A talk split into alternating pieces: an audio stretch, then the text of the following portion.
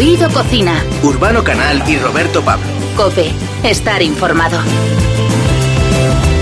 En Oído Cocina hoy hemos decidido que vamos a hablar de brujas. Sí, solo quiero brujas en esta noche sin compañía. Es como se llama el nuevo trabajo, muy bien guisado, de El Drogas. O sea, el Drogas va a venir a nuestra cocina. Sí, señor. Uh, prepárate para vivir esto. Es un hecho único en nuestra historia. ¿Qué más tenemos? Bueno, pues vamos a hablar de vinos con dos nuevos bodegueros muy puestos en vinos nuevos. Nos van a hablar de la uva garnacha que está triunfando en toda España. Y también vamos a tener recetas muy especiales para los más peques. Bueno, la verdad es que son salsas que valen para cualquiera de nosotros, para arroces, para pasta, pero nuestro chef Miguel Rivet nos las va a hacer de tal manera que los niños de verdad que se nos van a pedir a los padres. Y por supuesto vamos a estar con uno de los chefs más pujantes ahora mismo en la capital de España, aquí en Madrid, triunfando con la tajada y desencaja. Te hablo de Iván Saez. Menudo programón que tenemos de Oído Cocina. A sabiendas de que todo va despacio y me pillan la trampilla por los pies. Sueño cuando aprieto con los ojos muy cerrados y es tu aire quien me quita la sed. Látigo de amor, tus palabras en mi espalda que se clavan como besos en mi piel.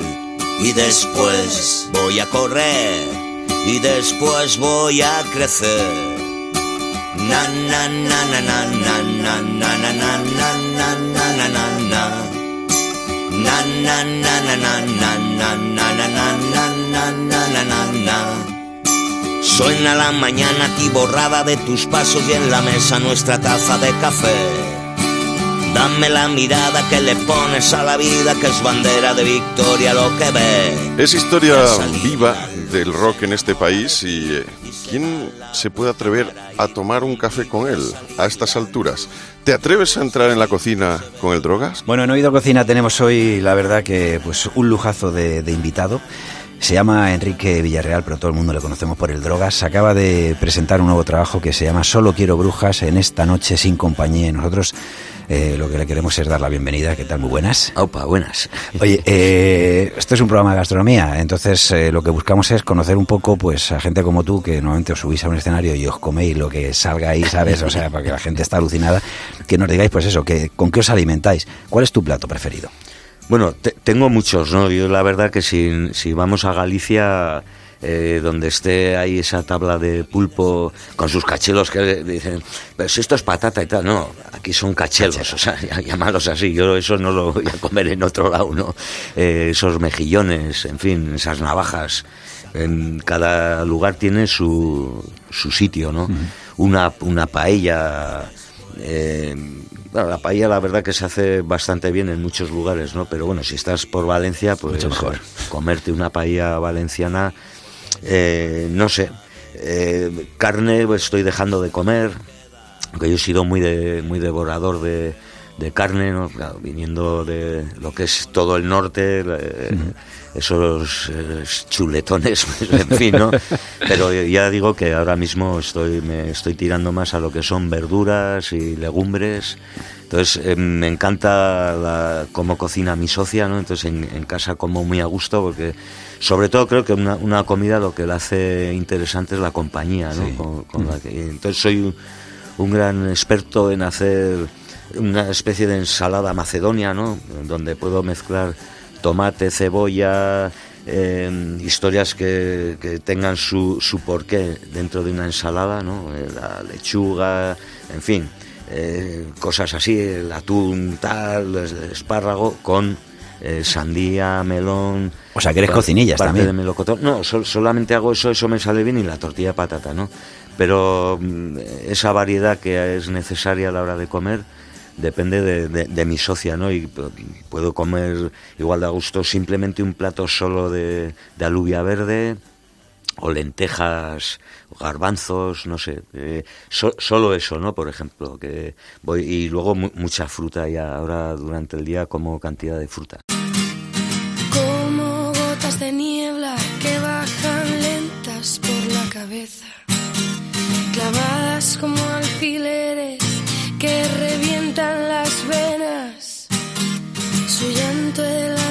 Dientes y nada más para Has dicho que solo eso, y era casi nada, ¿no? Y además tortilla de patata. Bueno, la tortilla de patata es de los platos marca de España, de nuestro país, que tienen club de fans. ¿Cómo lo haces tú?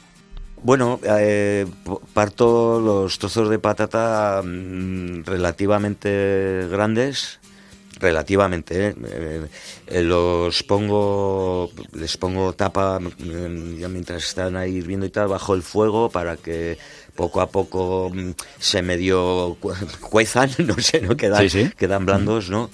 Y luego, revuelto con el, con el huevo, procuro que, que haya mm, bien de huevo, o sea, en fin. Y eh, un punto eh, sin que se termine de, de hacer, ¿no? O sea, que no se me seque. A Que no veces esté se muy me cuajada, seca, ¿no? Pues eso, ¿no? Y, y bueno, hostia, resulta.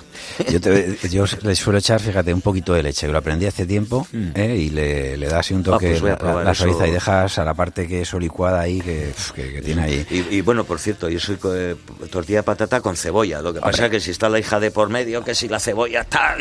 Entonces, joder, a veces suelo hacer dos, ¿no? Una para mi socia y para mí y otra para ella, que también es devoradora cuando hago de esas tortillas de patata.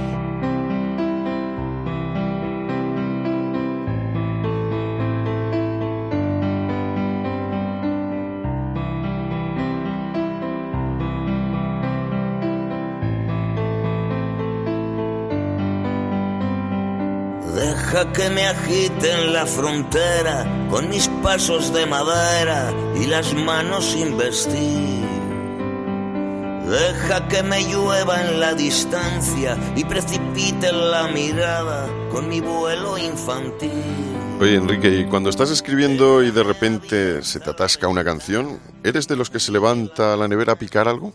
Bueno, antes lo hacía más a menudo y ahora, ahora también lo que pasa es que me, me como una zanahoria. Joder, antes cogía el chorizo ese del Pamplonica, ¿no? que es el más barato, pero el que mejor me entraba con ese, ese, esa- ese trozo de pan, o sea, ese bo- bocadillo de chorizo, ¿no? Joder. Y me sentaba y tal, y venga, y empezaba a comer y tal, y eh, seguía dándole vueltas a la cosa, ¿no? Pero... Claro, veo que no es solución el, el, el tema del bocadillo de chorizo para, para dar con, con, con el, el secreto de dónde estás fallando para continuar la composición, ¿no? Entonces prefiero ahora hacer más el conejo y, y comerme una zanahoria, ¿no? Muy bien. ¿Y hay algún sitio, algún lugar que quieras recomendar? ¿Algún sitio, bar, restaurante que, que para ti sea especial? Buah, hay un montón. Ya sabes que los músicos, cuando vas de bolo, donde hay mucho camión, paras porque, porque ahí se come bien y el menú es barato, ¿no? Eso es un secreto que siempre funciona, ¿no? Hay cantidad. Yo realmente, en, un lugar en, en Medinaceli que que mm, a cualquier hora que llegues tienes el, menú preparado, comes a gusto y, y es una gozada. O sea, eh, no sé, eh, de parar ahí siempre es acertar. Pero hay, hay muchísimos sitios donde veas mucho camión, eh, vas a acertar. Eso es verdad, que eso siempre lo dicen, ¿no? Que la carretera es una de las mejores marcas, Sí. más que las estrellas, ¿no? Así de claro. en otros casos.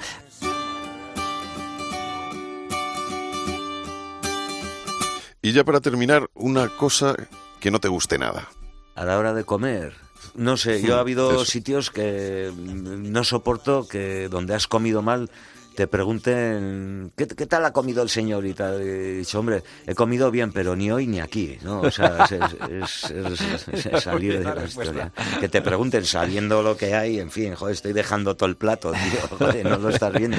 Pero no hay ningún producto así que digas... eh, Mm, No, hombre, yo eh, los callos me dan cosa, eh, pero más por su por su esto, La ¿no? textura, ¿no? Pues eh, muchísimas gracias por haber ti. compartido mesa aquí hoy digo cocina. Muchas gracias. Y al salir la luz se enamora de ti y se da la vuelta para ir contigo. Y al salir la luz todo es distinto, se ve de otra manera el mismo camino. Na na na na na na na na na na na na na na na. Na, na, Oído Cocina. Urbano Canal y Roberto Pablo. Cope. Estar informado. Qué distante queda el tiempo del reloj. Lo quiero todo, todo, todo contigo. Parece que por fin ha llegado el otoño y con él algunos platos que ya van apeteciendo. Es el plato de los, el caso de los platos de cuchara, de las setas y por supuesto la fiesta de todos los santos y la noche de los difuntos a la vuelta de la esquina. Si pensamos en un alimento naranja típico de estas fechas no podemos olvidarnos de la calabaza. Te vamos a presentar una receta que hay que probar sí o sí. Y lo vamos a hacer con la ayuda de uno de los chefs más inquietos del panorama madrileño. Lleva ya cinco años al frente de Desencaja en el Paseo de La Habana, un punto de reunión para los amantes de la buena mesa y ahora sorprende con una propuesta de cocina clásica y sabrosa.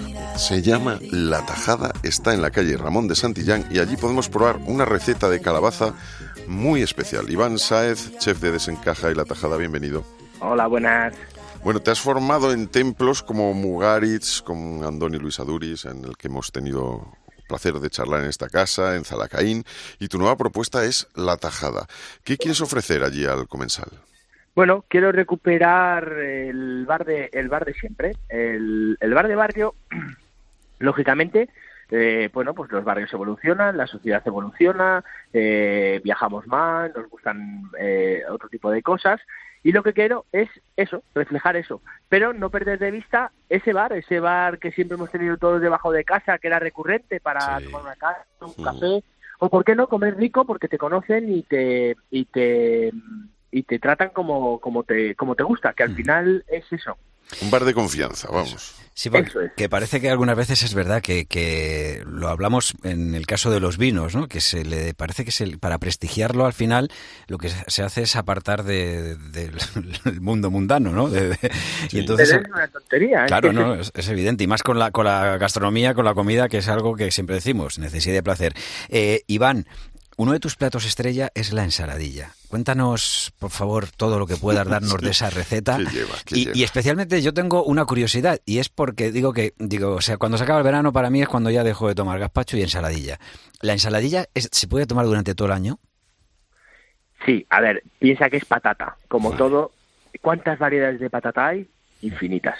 Esto pasa como con la manzana. Ay, pero la manzana, ¿Cuánta variedad de manzana hay? Bueno, te puedes perder. Esto es como todo. Hay que, mira, yo soy un defensor de las temporadas y de la estacionalidad. Siempre lo he dicho. Eh, me horroriza el, el, que comamos melón todo el año, sandía todo el año, fresas todo el año. O sea, me parece eh, terrible. Hay que intentar respetar los tiempos para que las cosas vayan mejor, simplemente, para que paguemos un precio más justo, para que digamos que defendamos a nuestros agricultores, para que cuidemos el entorno. Eh, cuando hablamos de una ensaladilla, joder, es que una ensaladilla, eh, originariamente las ensaladillas vienen, se llama ensaladilla rusa, eh, viene supuestamente de Moscú, de, creo que era de, bueno, tiene más años que la torta, pero la realidad, la realidad es belga, la receta original es belga. Pero bueno, es básicamente como una especie de patatas aliñadas, lo que nosotros llamaríamos nuestra eh, ensalada campera, campera vale. con mayonesa, ese rollo, en plan, es patata, alcaparras, anchoa, la originaria era con bogavante o, langosta, y con una buena eh, aliño. En este caso era una mayonesa. ¿Y la tuya que lleva? ¿Lleva Nosotros lo que hacemos, bueno. vamos, vamos eh, eh, utilizamos ventresca de atún porque siempre te da más cremosidad, una buena patata, zanahoria, una mayonesa especial con aceite de oliva, y luego le, ponemos huevas de salmón. Pero sabes que estamos, fíjate, me hace gracia porque esta semana yo es que tengo un problemón, que es que nunca me doy por satisfecho. y esta semana eh, estamos justo hablando de este tema. Queremos recuperar la original, la, la volver a, la, a, la, a, lo de siempre, para que nadie te pueda decir, para también de la gente a la vez que, que disfruta y que tal, poder contarles algo más. A mí siempre me ha gustado lo de ese algo más, el plus que no es solo comer, sino decirle, mira, te estás comiendo una receta original de mí. Pero dices por el bogavante y todo esto, la original, o sea, en ese sentido. Sí, quiero hacer ese rollo, quiero hacer una patata, quiero hacer unas alcaparras, quiero hacerla con anchoas, quiero hacerla... Y ya veremos, igual lo que hago es una mayonesa de bogavante. Mm. Aprovechando los corales del bogavante, emulsionar la mayonesa con eso y con aceite de oliva. Bueno, pues habrá que ir a probarlo ahí a la tajada. Oye, es una, una apuesta por la barra y por el tapeo, ¿no? En la... Después de desencaja, la tajada es, es más esto, ¿no? Eh, me he dado cuenta de que la gente, empezando por mí mismo, eh, joder, tu día a día, quieres salir con tu mujer o quieres salir con un amigo a charlar y a veces un restaurante gastronómico te supone un esfuerzo en el sentido de que al final tienes que concentrarte, vienen con un montón de platos, te están explicando todo el tiempo. Es como más difícil evadirte para charlar sobre tu tema de, bueno, pues de que no te has visto o de comentar la semana o de, bueno, pues simplemente pasar un rato con familiar. Y buscas cosas sencillas, buscas el momento de, bueno, pues quiero comer algo rico, pero que, que, no me tenga que esforzar para comerlo y que, y que sea recurrente, lo que hablábamos antes, que sea un sitio donde me siento cómodo, donde no tengo problemas. Y quizás la tajada lo que quiero buscar es eso, o lo que intentamos hacer es eso, ese sitio donde tú puedes decir, joder, estoy con mi hijo solos y no nos apetece hacer nada, vamos a bajarnos y comemos, picamos algo. Y, ¿Cuántas veces, Iván, me han dicho esto de, yo creo que a todos en alguna ocasión, algún amigo, algún familiar, nuestra pareja nos ha dicho de, he conocido a tal que te iba a caer muy bien. Le voy a decir a mi mujer que escuche esta charla, le voy a decir, este es el tipo a mí de gente que me cae bien, Iván Saez, lo que está diciendo. Oye, en mi vida me han puesto muchas calabazas, ¿sabéis? Me han dado muchas calabazas, pero creo que la tuya es de las que además apetece. Estamos en otoño, es tiempo de calabazas. Eh, tienes una receta muy especial que, que, estás preparando estos días. ¿De dónde viene? Vale, esto es originario de, de Armenia. Uh -huh. ¿vale? Eh, es, es, muy divertido porque además eh, estuvimos hace poco en un congreso y en, en, se llama Yerevan Food Festival y lo que hacen es invitar a chefs, eh, bueno, pues habíamos un francés que está aquí dando clases en Cordon Bleu, estaba yo, estaba uno, había un armenio, había un ruso, o sea, había un poquito de todo, ¿vale? Un georgiano. Sí. Y bueno, pues hacíamos diferentes cosas. Unos dábamos cursos y otros hacíamos eh, cocina a cuatro manos en restaurantes que nos repartían por la ciudad y, y, bueno, pues y llevábamos un poco la gastronomía. Esta es la parte más bonita de la gastronomía, ¿no? Cómo compartir, cómo el mundo se convierte en un pañuelo y cómo eh, unas mismas eh, ideas o pasiones por algo se comparten con una facilidad y con una generosidad como no hay, como debería ser todas las disciplinas. Y, fue muy bonito. Y entonces estaba, el último día estaba muy preocupado el, el jefe con el que estábamos nosotros, eh, estaba muy preocupado porque claro, él quería haberme enseñado muchos platos, mucha cocina, es una cocina, joder, es una cocina muy especiada, ¿no? sí. mola mucho. Y le dije, ¿sabes qué pasa? Es tal en el aluvión que de, de, de ideas, de, de sabores, de, de aromas que tengo en la cabeza que no te puedo decir ahora mismo si esto lo voy a aplicar o no. Uh -huh. Digo, es muy complicado. Pero entonces, lo has aplicado, creo. Y entonces el último día aquí me preguntan, oye, hay que hacer algo con calabaza, que viene viene la época de la calabaza, ¿qué hacemos? ¿Qué no sé qué? Y digo, joder, te voy a hacer una cosa que es chulísima, ¿no? Entonces, mola mucho porque es, es un plato, primero, es apto para todo tipo de públicos. Y cuando uh -huh. todo digo todo, todo tipo de públicos es... Desde el niño al abuelo. ¿No? Eh, no, no, y, y, todo tipo de condición. O sea, aquí no puedes sí. decir, es que yo soy vegano, muy bien, pues venga usted a comerlo. Claro. Uh -huh. vale. eh, eh, o sea, que eh, tienes alergia, no sé qué, no importa, o sea, es muy raro. Vamos, si ya es algo muy crítico, sí.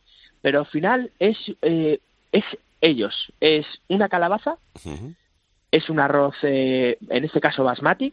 Sí. Y luego jugamos con frutos secos anacardo, eh, orejones, eh, pasas, ciruelas, un poco de todo, canela, una, un poco de especias. Y entonces la idea es asar una calabaza, vaciarla primero, sí. asarla, depende del tamaño, ¿vale? Las, las originarias que nos hicieron a nosotros, porque ellos tienen un tema que es eh, agasajar al invitado, y tienen que poner 50 kilos de comida en la mesa, aunque tú vayas a comer 100 gramos. O sea, bueno, aquí en algunos pueblos también ocurre, ¿eh? Sí, sí, sí, no, es horrible, sí, sí, pero esto es... A mí me decían mis padres, ve a ver a los tíos, y luego cuando subía decía, ya, y, ahora voy a comer, ¿no? Por cada tío me ha puesto ahí, ¿sabes? Una raja chorizo, y me sacaba un plato ahí. Claro, sí, sí. sí, sí pues es, eh, imagínate como ir a, a 100 pueblos, ¿vale? O sea, en plan, esto es todo, todo a lo grande, en plan, te pone una calabaza de 5 kilos. Uh -huh. Y ahora rellena una calabaza de 5 kilos de arroz. Ya. Y ahora cómetelo. Claro, es pero, pero no, te, persona... te, y ese es el ejemplo. Luego carnes y historias. ¿no? Entonces esto claro. es un poco ese rollo, ¿no? La, la, idea es una calabaza, depende del tamaño. Hmm. Yo estaba buscando calabazas de pequeñitas, de un kilo más o menos. Vale. Porque las vacías se asan bastante bien, en más o menos menos de una hora aproximadamente las tienes asadas. Y luego haces la marca del arroz, o sea, salteas todo, lo, lo mezclas, lo mojas, eh, digamos que quede al dente, uh -huh. y rellenas la calabaza y vuelves a dar otros 30 35 minutos de cocción en el horno. Vale. Con, los, con, la- con el agua que suelta la calabaza se termina de cocer el arroz y se sirve. Y Entonces, cuando lo- la sirves totalmente tapada, ¿qué pasa? Tú abres la calabaza, la calabaza ya está cocinada, tiene todos los aromas de, de las especies que tiene el arroz, las frutas, el arroz ha chupado agua de la calabaza, tiene ese dulzor natural, pero está rico con los frutos secos. Entonces te comes la calabaza y el arroz, Ajá, o porque sea se que come todo. todo, o sea, el, el pla- el plato eh, casi que es el continente que es la calabaza Eso se es. come. También es, Eso es. se Ahora, come. cuando, alguien, cuando alguien te diga, "Lo, me estoy comiendo la cabeza, de no, mira, vete ahora mismo a, desenca- a desencajar la tajada y cómete la calabaza, no la cabeza, que, que te va a crear menos problemas. Por supuesto. Oye, es una forma de hacer las hortalizas mucho más atractivas, ¿no? Para los niños también. O sea, eh, que Yo para creo que la, gente que tenga niños, como es el caso de Roberto, aquí mi compañero, pues eso, mira, es una forma de... Sí, de- de- sí. La calabaza sobre la mesa y quién le dice que no a eso. Para Halloween, además ellos tienen, bueno, ya sabes que culturalmente tienen que ser como mucho show, mucho Sí. artífice, son reyes de, de parrillas y, y, y fuego. Entonces ellos lo que hacen es que la sirven en llamas. Cuando la llevan a la mesa, la, le, le ponen alcohol y lo queman. Ajá. Entonces, claro, me decían, ¿para Halloween? Digo, para Halloween la gente va a flipar. Sí, no, no sé yo, de todas maneras, con los niños hay que tener cuidado. ¿eh? Los niños, el fuego hay que Ah, manejarlo con cuidado. Piensa que es, es unas gotitas y Ya. se... y se- No, si has dicho antes una cosa que has dicho, jugamos con los frutos secos y yo lo he pensado, digo, desde luego como esté el fruto seco encima del arroz, así del producto que has elaborado con la calabaza, digo, te aseguro que mis hijos juegan con los frutos secos porque lo cogerían y se lo tirarían uno al otro. o sea que- De todas, de todas maneras, Iván Saez, yo creo que tu cocina tiene también algo de juego, ¿no? Porque en, en Desencaja, que dices que haces cocina tradicional interpretada con criterios contemporáneos, tienes un juego especial, ¿no? Con las cajas y que viene de tu- la época de tu infancia. Explica esto. Bueno, es, es sencillo, ¿no? Yo lo que quería era eh, romper esa barrera de, de que parece que cada vez cuesta más que la gente vaya a disfrutar de, de la gastronomía eh, poniendo obstáculos. Entonces, yo quería un poco romper esa barrera con, con bueno, varias cosas, ¿no? Julio Verne para, para mí de infancia, pues me marcó. Y luego la otra, le- entonces por eso los, los nombres de los menús de gustación tienen nombres de Sí. novelas de Julio Verne, El Rayo Verde, Viaja a la Luna, Viaja al centro de la bueno. Tierra, ju- jugar con estas cosas, ¿no? Y luego hay otra importante que es que, joder, ¿quién de pequeño, quién de pequeño cuando venía ese televisor, una, una nevera, no sé, una- eh, lo que fuera, ¿no? La lavadora, esa caja gigante, Eh, no ha disfrutado más con la caja que con lo que venía Pues dentro de la caja. En plan, Sí, eh, sí. vale, la televisión molaba mucho. No, pero no, ¿y la es el mejor juguete para un niño, te lo pero digo. pero o sea, tú qué hacías con la caja, ¿En qué, horas. en qué se convertía la caja? Que es lo que Pues quiero que, cuentes. Que- la, la caja se convertía en lo que cada uno quisiera, Claro. ¿no? Pues ¿sabes qué pasa? Depende de la imaginación Sí, en sí. ese momento. Como todo, estábamos influenciados o bien por revistas, cómic, eh, televisión, cosas, y dependiendo de lo que me hubiera tocado esa semana, podía ser un castillo, un, Un coche, coche, de o ese carreras, señor, una nave o una espacial. nave, sí, sí. Un bólido bueno, una nave espacial. claro, cuando fui siendo más mayor, la caja se convirtió y las mudanzas cuando hacíamos algunas se convirtió en que me, me acuerdo además que me escondía, pero esto era desde pequeño, me escondía durante horas. Y ya, cuando mi madre se le había olvidado que estaba ahí, levantaba la caja y la daba un susto. Yo lo que creo es que tú, ¿cuántos años tienes, Iván? Bueno, más, más de 20 y menos de 40. Vale, no, no, es que te, te noto el espíritu Peter Pan, ¿eh? O sea, una edad fantástica. Ya, ya estamos ahí rozando los 40. Iván Saez, pues mira, un, un placer crío. charlar contigo. Podía ser mi hijo. o sea. Claro, sí. Un placer y desde luego nos encantará pasarnos por la tajada a probar esas barra, esa- esos productos de la barra que tienes ahí, Sí, esas sí, sí. ensaladillas, esos- esas tapas ricas y esta calabaza que tiene que estar fantástica. Muchísimas gracias, un abrazo fuerte. Un abrazo, Un placer, un abrazo. gracias, hasta luego.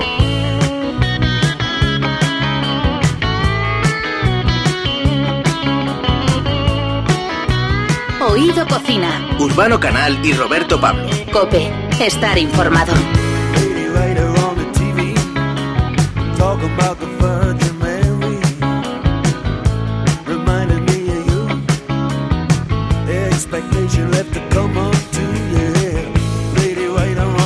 Hoy en Oído Cocina tenemos el placer de recibir a dos grandes bodegueros. Por un lado tenemos a Telmo Rodríguez, conocido como el hombre que resucita viñas por su labor recuperando pequeños y excepcionales viñedos, muchos de ellos olvidados y a punto de desaparecer. Trabaja de manera orgánica con el máximo respeto al terruño y la naturaleza para recuperar viejas viñas en la zona de Cebreros. Ahí es uno de los principales impulsores del creciente interés por la uva garnacha en la zona. Y por el otro tenemos a Marisar, que es el artífice de bodegas cinco leguas, en las que saca todo el potencial de las uvas Tempranillo y Malvar desde los suelos arcillosos y calcáreos de Chinchón. En este pueblo tan castizo y emblemático de la Comunidad de Madrid, ha sabido darle una nueva vida a la antigua fábrica de trajes, que también fue bodega de espumosos y fábrica de anís. Muy bienvenidos los dos. Telmo, vienes de... Buenos días. Buenos días. Vienes de Remeyuri, en La Rioja, nada menos. Esa es una... una- Soy hijo, hijo de Remeyuri. Hijo de de Remeyuri. y padre, Dios mío, es hijo de Remeyuri y padre de la compañía. y padre de la compañía desde 2010, ¿eh? ¿no? Bueno, desde el, no, desde el 94. Desde 94. O sea, Que yo soy ya mayor. O sea, ya. ya te has hecho... ya no eres tempranillo. 30 ¿eh? años. ya, ya es Ya, tardecillo. sí, Estamos ya... ¿Qué, qué te atrae en concreto de la zona de, de Cebreros, Ávila y ese norte de la, Mm. la provincia de Madrid también? No, pues es verdad que yo creo que estoy como muy orgulloso. Yo cuando vine a... Bueno, yo conocí Cebreros eh, haciendo la transhumancia. Sabes que Ajá, Cebreros es un sí. punto en donde dicen que el norte se convierte en sur y en donde pasaba la... La, la calzada imperial, ¿no? El- y luego y luego sobre todo las cañadas reales, las cañadas que atraviesan Sí. y los animales iban en verano a las a, la- a los pastos de Ávila, ¿no?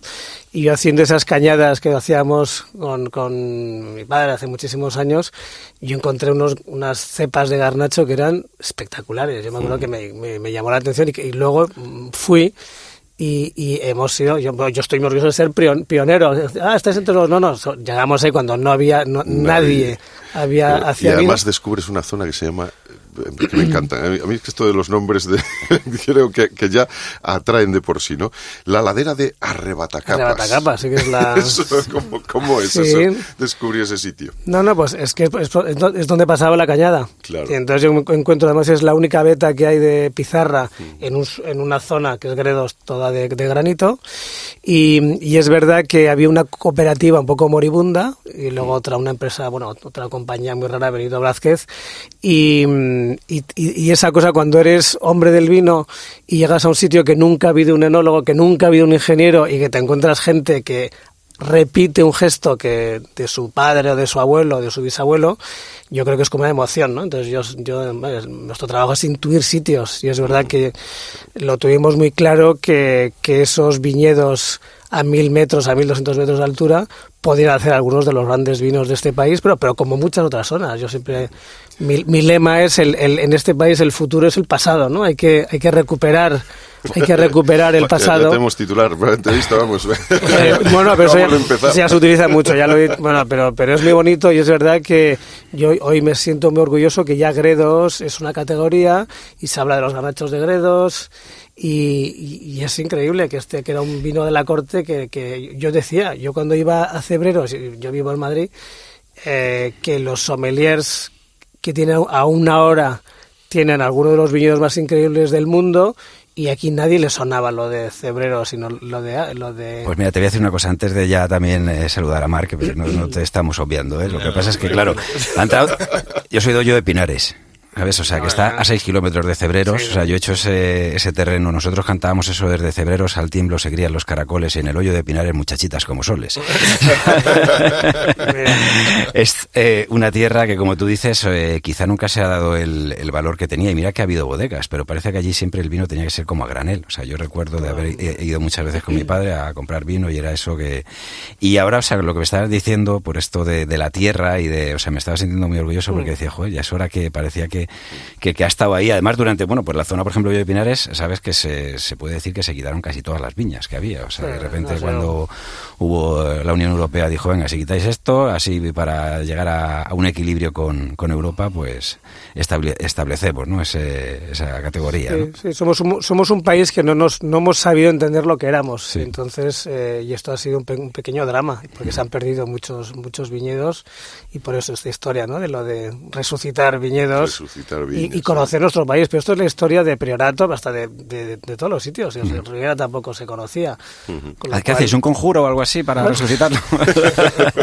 no, pero, pero, pues, pues, pues, pues primero entender lo que éramos. Yo creo que somos un país que la gente tiene también una responsabilidad. Yo no, los, los, yo digo que eso es la culpa del consumidor. El consumidor ha, ha dado la espalda a Hoyo de Pinares o a Cebreros, con lo cual hay que espabilarse y, y saber que, que siendo buen consumidor y, y siendo más culto y, ap- y- y disfrutando más, pues seguramente eh, resucitaremos muchas zonas. Mar, ¿has venido para aportar algo o vas a estar, hombre? Yo hago la introducción, no, no, no. que eres barrica también, o sea... que- Bueno, eh, eh, Marc también tiene su historia, porque Marc es catalán, pero lleva su vida trabajando aquí en bodegas de Madrid, en la zona de San Martín de Valdeiglesias, actualmente en un paraje de Valdilecha, que está en el sudeste de Madrid, zona de Arganda del Rey, correcto.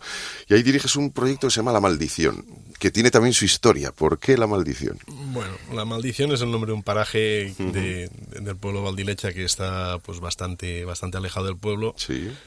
Y la gente cuando antiguamente tenía que ir andando con las caballerizas, todo pues suponía pues dos horas y pico antes o tres horas de camino andando hasta llegar al destino, ¿no? Entonces cuando por las noches volvían y se juntaban a tomar un vino, la gente del pueblo le preguntaban, bueno, ahí, ahí hay el hábito de preguntar, ¿mañana dónde vas? ¿Sabes? ¿O qué vas a hacer mañana? ¿no? Y decían, bueno, pues voy a la maldición aquella. Voy a la ¿sabes? maldición. Entonces quedó como, como aquel nombre, ¿no? Paraje aquel. Sí, ahí donde... Sí. allí, Donde Cristo dio- eh, exacto. dio mechero. ¿Y qué caracteriza a los vinos de, de esta zona?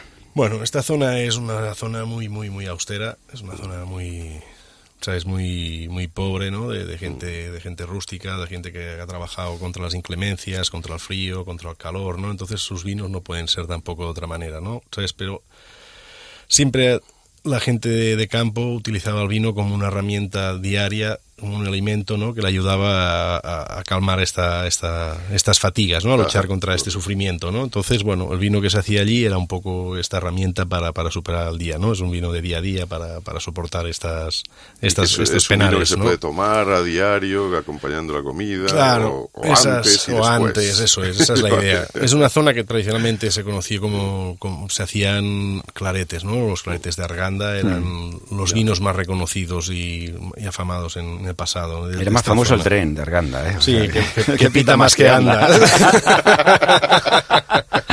que bueno, seguro que alguna vez pasaba cargado, ¿por qué no? De, de- de esos vinos, Sí, ¿no? O sea, posiblemente. Y perdía por el camino alguno. Oye, estamos hablando de algo, lo de resucitar la, una vida, o resucitar, o darle vida de nuevo, ¿no? Volver, porque de verdad que cuando se abandona un terreno, cuando se abandona la vid, al final lo que empieza es a crecer ahí en plan virgen, ¿no? Y yo os lo digo, yo llegué a sembrar una vez una, una pepita de, de una uva. Y creció, creció, creció. Tengo dos tortugas de tierra y se alimentaban de ella. O sea, y hubo un momento que dije, la voy a quitar porque se la van a cargar. Y entonces la trasplanté. Y ahí, pues, como os decía, mi- por la tierra que vengo, mis tíos me dijeron, mala época. O sea, esto no se puede hacer a la época que lo has hecho. Y así fue que la perdí. O sea, después de tres años ahí que ya había echado... Eh, ¿Cómo se trabaja? ¿Cómo se elabora? y que- ¿Cómo se vuelve a, a- a dar vida a una vid que estaba ahí un poco Bueno, embrutecida? Te- Telmo nos puede explicar un poco el proceso que tú sigues ahí, porque es, eh, es laborioso y lleva años. Bueno, esto, esto de, la, esto de resucitar, esto es una especie como de metáfora. O sea, nosotros, el- la viña es una planta mm, domesticada, ¿sabes? Es como dicen que es como el perro de la... Entonces, en la viña no, nosotros resucitar es, efectivamente, si llegas a, llegas a zonas donde el viñedo está a punto de desaparecer, pero tú tienes las plantas, incluso, Sí, sí, bueno, es verdad que se puede recuperar a veces viñedos que se han dejado de podar es. algunos años antes, pero bueno, nosotros partimos de unas viñas que existen. ¿eh? Y Yo cuando digo resucitar, nosotros somos el mayor viñedo del mundo. Eh, y España se entiende, hablabais del litro y medio, o sea, en España vivíamos con pan y vino. Con lo cual, en todos los sitios hay pan y vino. Es verdad que no hemos sido un país que le hemos dado la categoría de lujo al vino, porque el vino era, pues, eh, eh, y, y- pero es verdad que en todos los sitios tenía que haber, eh, tú dices, en aquí todo el mundo la pasa fatal, entonces todo el mundo, Arganda, yo creo que en todos los sitios tenían que, beber. con dichos, es, eh, con, pa- con pan y vino se anda el camino, o sea, vinimos de esa somos un país de, somos un claro. país donde el, del vino era, es parte de nuestra cultura y por eso hay, hay vinos en todos los sitios. Es verdad que la gente piensa que se hacía vino en Rioja, en Jerez, pero vamos a ver, pero se hace vino en, en, en, en, en Cantabria, en Asturias, en, en, todos mi casa, si no se llega a estropear la planta, hago en todos, los sitios. Y en Madrid hay una cultura muy importante, claro, los, los, los, los- pero bueno, entonces al final lo, lo que lo que lo, lo- lo bonito de decir que resucitamos es que ese país que ha tenido viñedos en todos los sitios, pues tenemos que darles vida, sobre todo a los buenos. Eh, y es verdad que hay que hay zonas excepcionales que están totalmente en un, en un silencio, ¿no? Sí, sí. ¿Y cómo sabes eh, si, un, si esa vid, ese viñedo va a dar al final un buen vino?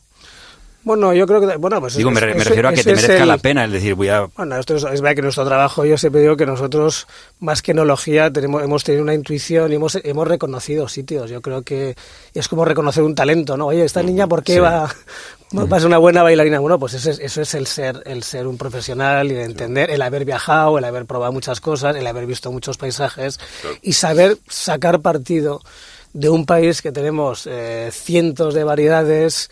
Eh, yo, yo viajo mucho y es verdad que yo, yo, yo no he sido profeta en mi tierra y llevo 30 años dando la, la tabarra fuera de mi país. Y yo, yo, cuando- yo digo una cosa que es que tenemos una imagen. De hecho, hoy, hoy había un artículo en el país, de lo que decían muchos, eh, muchos famosos de España, ¿no?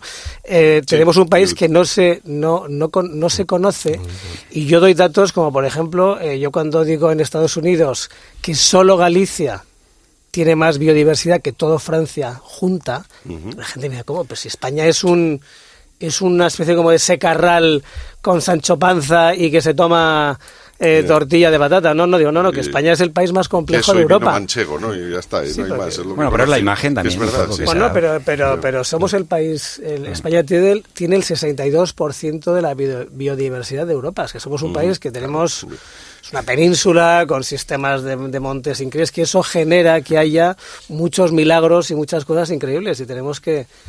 Tenemos la Una península con sus archipiélagos, que si no luego se nos enfada. Claro, exacto, sí, que nosotros siempre decimos aquí eso, la- tal hora en la península y tal en Canarias. Pues, no, es que, se por cierto se hacen grandes vinos que los, vinos en que los Canarias estamos también, descubriendo que aquí nadie bebía. Sí, sí, tienes toda la razón. Bueno, tú trabajas con todo tipo de uvas, porque estáis en, en Toro, en Ribera del Duero, estás en Valdeorras, en, en Rioja, o sea, efectivamente, eres un gran conocedor de, de las uvas que hay en este país. ¿Qué, qué tiene la garnacha que ahora mismo parece que la está descubriendo todo el mundo? Bueno, ya lleva unos últimos años ahí Bueno, en- es- creciendo, ¿no?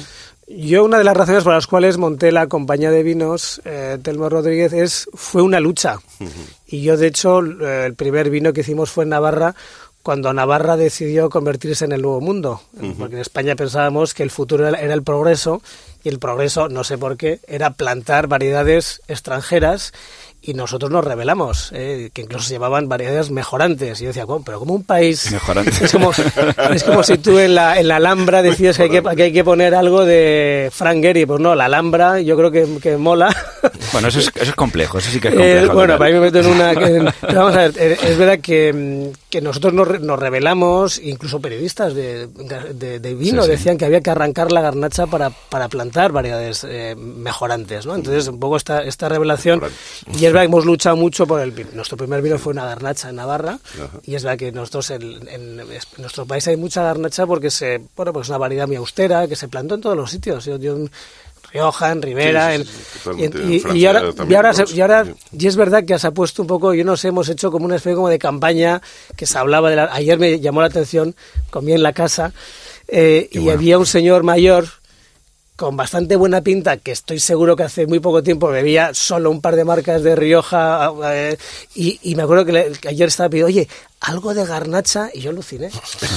y aluciné, porque es verdad que es como un mundo, pero que está muy bien. Yo no sé cómo lo hemos hecho, pero es verdad que, que esta es una Pero lo variedad... habéis hecho bien, Es una variedad- probablemente. pero- pero fíjate, es una variedad española que yo hace unos años me tuve una fui, un invitado a un seminario en, en Vancouver que era Glorious Grenache. Y yo lo primero que dije, oye, mira, ¿por qué llamáis Grenache?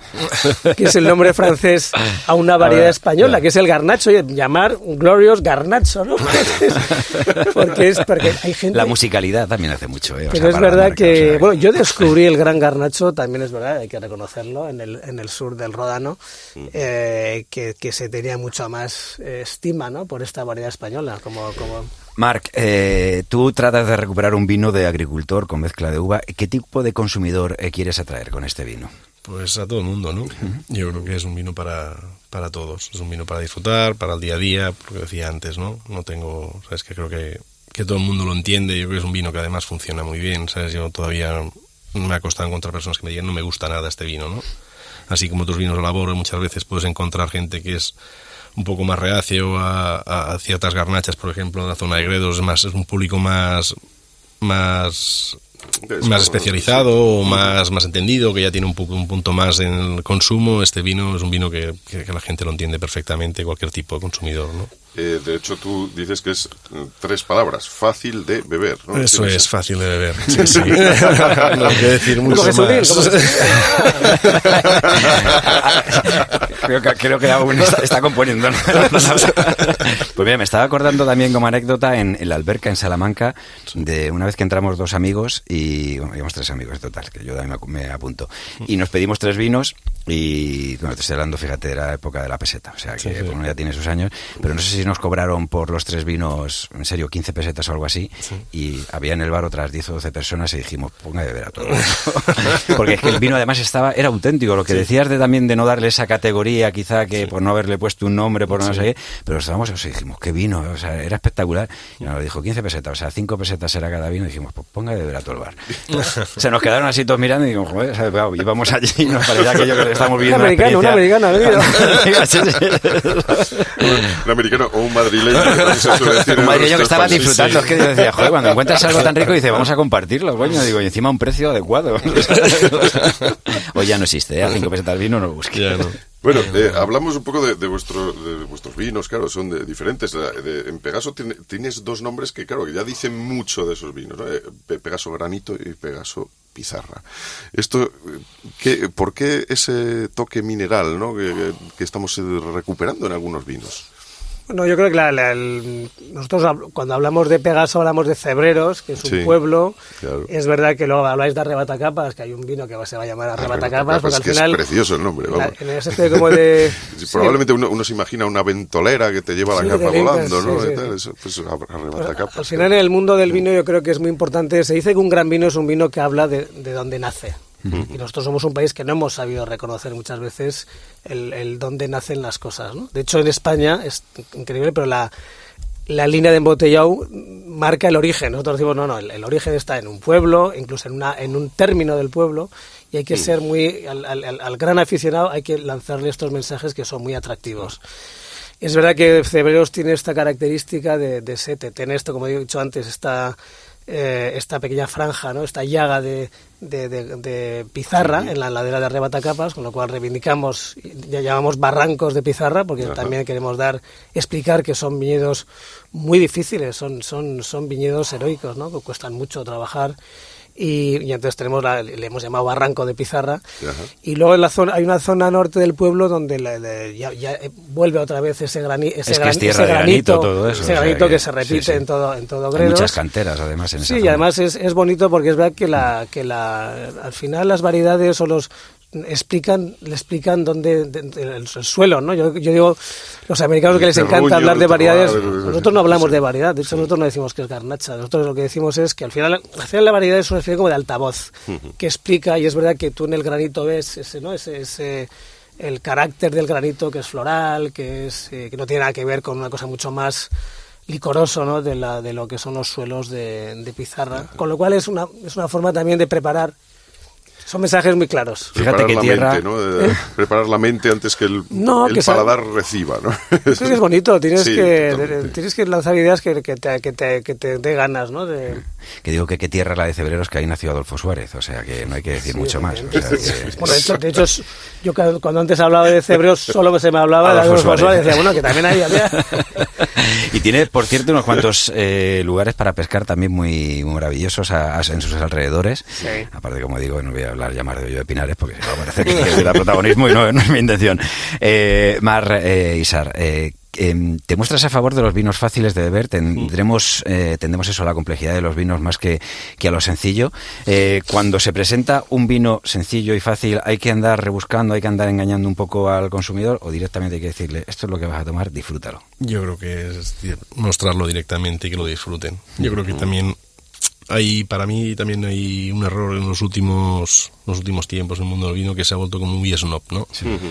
Y ese snobismo ha alejado a gran parte del consumidor por miedo muchas veces a pedir una botella en un restaurante y le digan, no, pruébalo tú, ¿no? Yo me encuentro la cantidad de mesas. Aún no el la mundo- carrera, claro. no me pongas fino, no acabas la carrera. y se va señalando, no, prueba tú, prueba tú, prueba tú. No, no. O sea, es decir, yo también el vino hay que disfrutarlo, también hay que dejar, hay gente que quiera disfrutar más y quiera analizarlo, y quiera estudiarlo y quiera tener más esto, pues que lo haga, pero yo creo que la, la inmensa mayoría de la gente no quiere, no quiere eso, quiere disfrutar. En este caso, pues son los vinos de cinco leguas, la bodega de Marquisar, son la maldición de Val- Malvar de, de Valdilecha, tienes blanco, hay tinto, y maldición gleba de arcilla, que también volvemos a, a señalar el terreno, Claro. el terruño donde sale con la arcilla, ¿no? Sí, y la gleba, la gleba tiene un doble significado. Un primer significado es un, ese terrón que se hace al arar, ¿no? que, y forma esa gleba de arcilla, que es esos terrones encima de, de la superficie, ¿no? Porque es una zona muy arcillosa, de arcilla muy roja, ¿no? Y luego un guiño a, a mi herencia, ¿no? De, de- de nieto de, de rabasairas, de, de diezmeros o de, de hijos de la gleba, ¿no? Esa gente que vivía de la, de la agricultura, pues arrendando tierras. Eso es que otro se veían titular, ¿eh? Hijos de la gleba. también, también. Pues nada, oye, un placer hablar de vinos. bien este chato, Hablar- ¿eh? O sea, sí, ha sentado fenomenal, desde luego que sí. Que sigamos eh, recuperando eso, nuestro pasado, nuestros viñedos y nuestras tradiciones, que como hemos dicho al principio, el futuro es el pasado. Muchas Muchas gracias. gracias. Muchas gracias a vosotros. Oído Cocina. Urbano Canal y Roberto Pablo. Cope. Estar informado. Dime si puede ser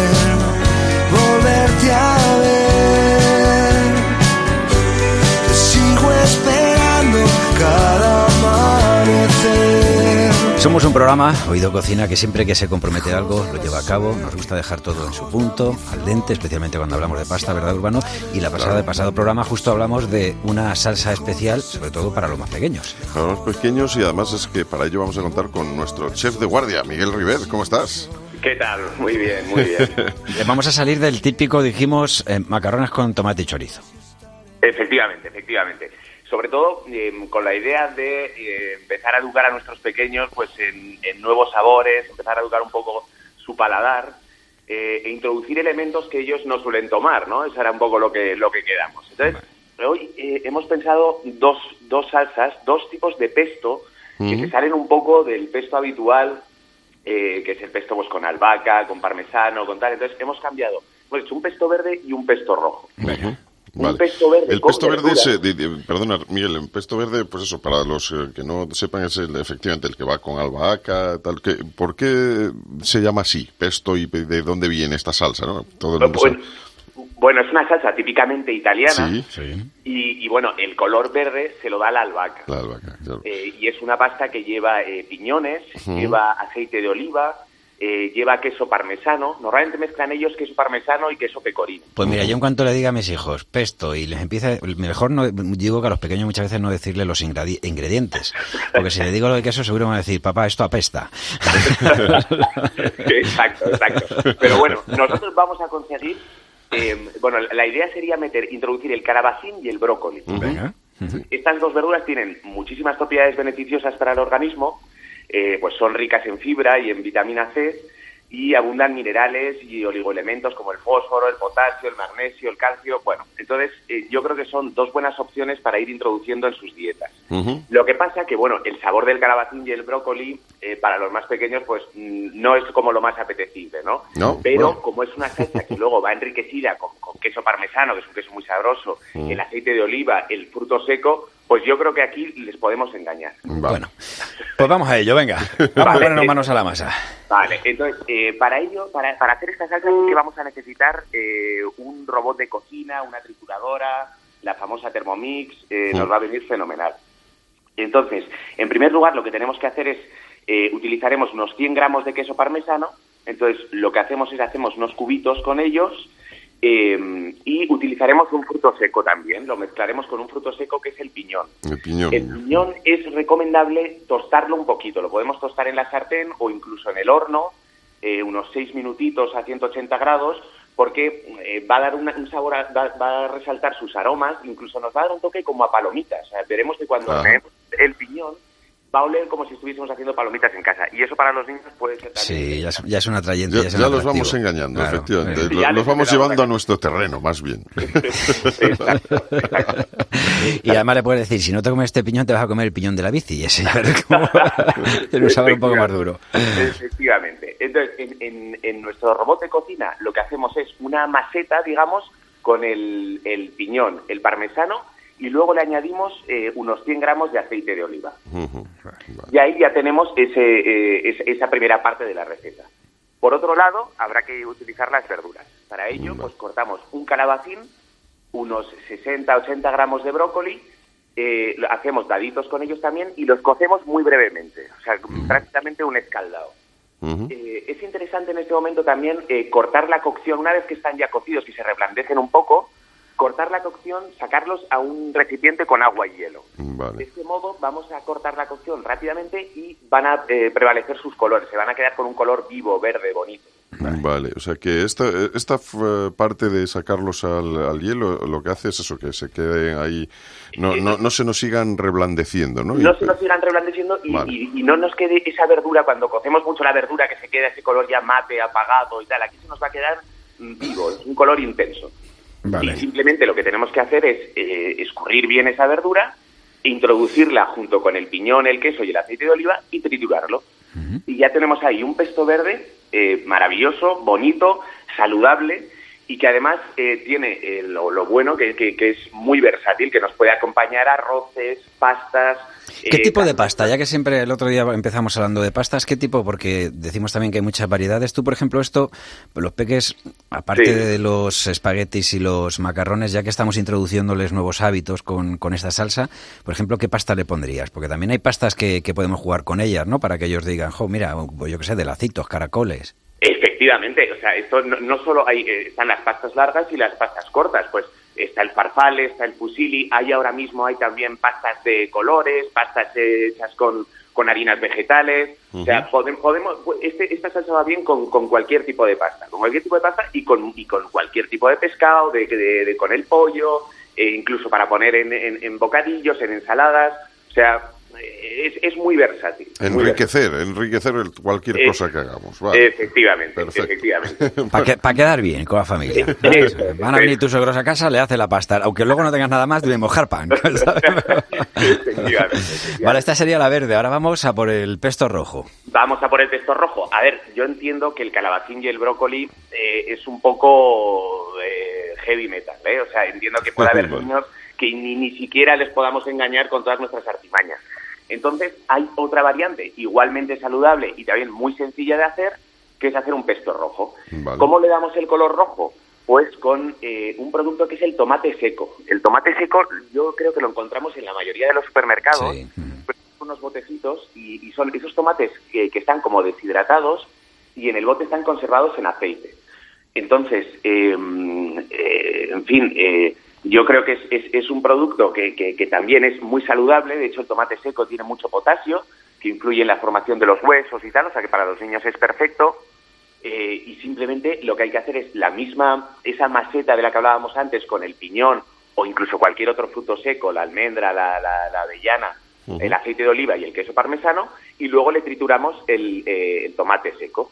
Sea, Vale. utilizamos eh, el, el tomate seco como, como, como sustitutivo del, del calabacín. Del calabacín y del, del brócoli, claro, y entonces nos queda pues una salsa pues también eh, roja, pero que Roja, perfectamente que para los chavales pueden identificar con es el, Con el ese tomate frito, Y- y- etcétera, claro. Y que puede sustituir pues el ketchup, la salsa barbacoa. eh, Oye, sobre el tomate seco, este me gustaría un día también, eh, Mi- eh, Miguel, que nos eh, que le dedicáramos más tiempo. Digo, yo no sé si Urbano lo sabe, o sea, no sé si, o sea, yo tengo la, la idea de que es algún producto muy italiano también, ¿no? Mm. Totalmente, totalmente, totalmente italiano. Eh, a mí me encanta, es un tomate que lo, de- lo deshidratan, o sea, lo dejan secar eh, y luego se, se conserva normalmente. eh, Los que están seco, seco, que luego tenemos que rehidratar en agua nosotros, yo el que prefiero es el, el- el tomate seco que luego ellos, una vez está seco, lo, lo- lo conservan en aceite de, en aceite de oliva, en aceite de girasol, en lo que sea. Y es un producto maravilloso tremendamente versátil una vez más, o sea, que, que- que con el que podemos acompañar todo tipo de, de- de- de- de comida. Y, Para y hacer una encima- tapita, por ejemplo, hay tapas, hay un poquito de queso anchoa Bueno, y un tomatito seco. y es- Efectivamente, efectivamente. En el norte hay, hay, hay un pincho maravilloso que es el Higueldo, que dan en, en- en San Sebastián, Ajá. que es eso, es esa piparrita encurtida con bonito del norte, una anchoa y luego lleva un tomatito seco eh, que le aparte le da pues una especie como de dulzor, de tal. O sea, a mí me parece un producto maravilloso. Ajá, pues oye, tenemos que probar esto. Yo me apunto las dos, Sí, eh, las dos salsas para hacerlas en casa, probarlo. Perfecto, Y te, voy a decir una cosa, yo intenté una vez hacer lo del tomate seco, en serio, ¿eh? O sea, lo- en, ¿Sí? en la terraza, por el típico este que vas a un mercadillo y compras ahí tomates Sí. y dije, bueno, pues unos en salsa, otros para secar y tal. Y que se me olvidó la, la charla que hay que darle a las avispas y a las hormigas de que tú lo que quieres es que se seque, ¿sabes? No que se lo coman ellas. Me pusieron gochas. Se pusieron finas. Bueno, Bueno, muy bien. Miguel Rivedo, un placer. Oye, nada, te emplazamos al próximo programa a ver qué nos... eh, Sorpréndenos. ¿Con, con qué nos sorprendes, Brian? Perfecto, muchísimas gracias. un abrazo Un fuerte. abrazo. Un abrazo grande. Chao, chicos.